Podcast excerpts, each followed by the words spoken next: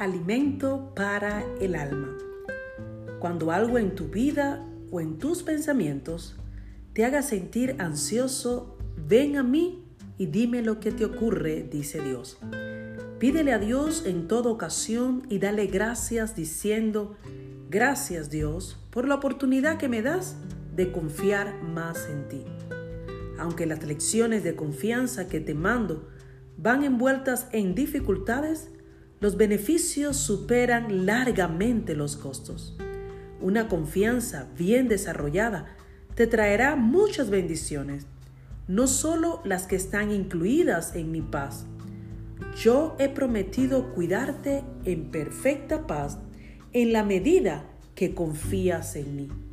El mundo tiene su propia idea y enseña que la paz es el resultado de tener suficiente dinero, posesiones, seguros y sistemas de protección.